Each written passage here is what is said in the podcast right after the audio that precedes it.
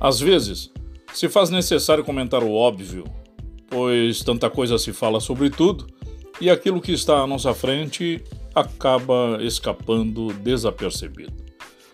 Pelotas está sitiada e Rio Grande isolada. A Zona Sul, como sempre, sendo explorada. Temos aqui o pedágio mais caro do estado, se não o mais caro da região sul do Brasil, se não o do próprio Brasil.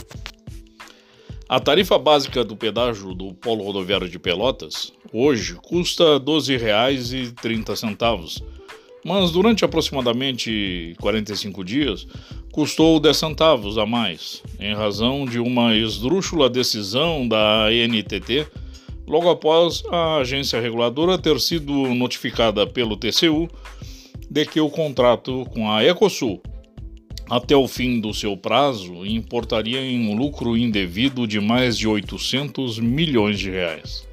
Lucro indevido, 800 milhões de reais.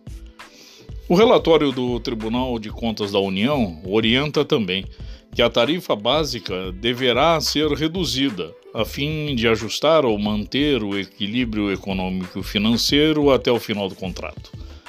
Porém, a Agência Nacional de Transportes Terrestres, a ANTT, fez ouvidos moucos ao relatório do TCU e não só deixou de aplicar a recomendação, como foi além. Aumentou em 10 centavos a tarifa básica, que agora foi obrigada a reduzir em razão de uma decisão judicial. A tarifa básica aplicada aos carros de passeio reflete em todos os preços praticados nas praças de pedágio e os caminhões que transportam nossas safras pagam assim um altíssimo preço. Essa questão do preço vem sendo enfrentada há anos. Que me recorde, desde 1998, quando da implantação do pedágio, nos tempos do governo Brito.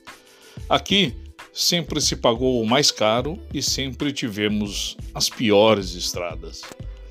E isso que o contrato do pedágio do Polo Rodoviário de Pelotas é de manutenção, ou seja, o governo entregou as BR 116, 392 e 293 totalmente recuperadas para que a Ecosul explorasse, sendo que na área do Polo da Ecosul, a BR-392 foi duplicada entre Rio Grande e Pelotas e a 116 está em vias de conclusão.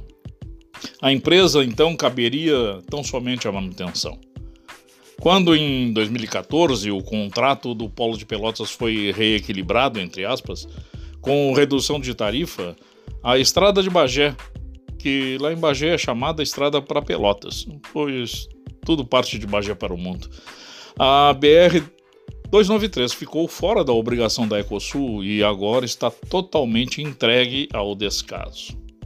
Por exemplo, grande parte da madeira produzida no estado e destinada à exportação pelo Porto de Rio Grande transita pela 293 e os caminhões que a transportam pagam pedágio no Capão Seco para chegar ao porto após transitarem numa estrada esburacada que estoura pneus caríssimos.